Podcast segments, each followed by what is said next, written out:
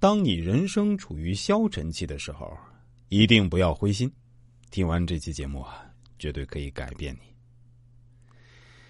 常言道：“天有不测之风云，人有旦夕之祸福。”一生之中，没有谁可以一帆风顺，更没有谁永远只有好而没有坏。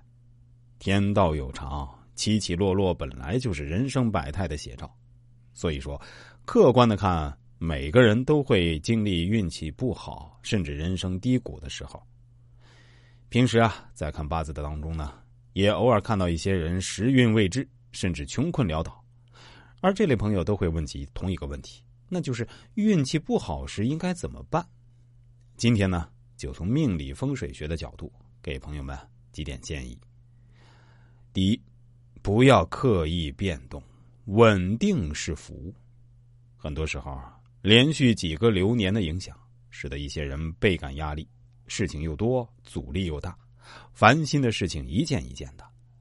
每逢这些时候，许多人都似乎要选择同样一个处理方式，那就是逃避，想通过变动去摆脱这些运气不济的日子，比如辞工，比如结束某段感情，甚至结束某段婚姻，或是离开某个地方。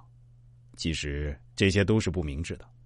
很多人以为只要离开了当下的环境，到了一个新的环境，一切就会顺利起来，这是错误的。当运气有阻滞时，无论你在哪里穿什么色的衣服，基本上都仍是烦心事多。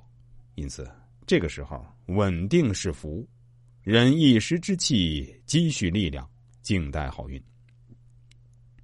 第二。尽量少参加一些白事儿，多参加一些喜事，除非很有必要，否则对于某些运气不好的朋友来说，白事儿这类活动还是尽量少参加的好。因为当运气低落时，再贸然去参加一些白事儿，其运气的抵抗力就会下降。虽然不一定有很大的影响，但对于本来就多事的生活，会增添一些你始料不及的变数。相反啊。可以的话，人逢喜事精神爽，可以多参加一些喜事。正所谓物以类聚，人以群分。在运气不好的时候，尽量要向运气好的人靠拢。虽然过程艰难，不一定一直聚在一起，但靠近也是一个好方法。第三呢，多学习，静心，不断增值自己。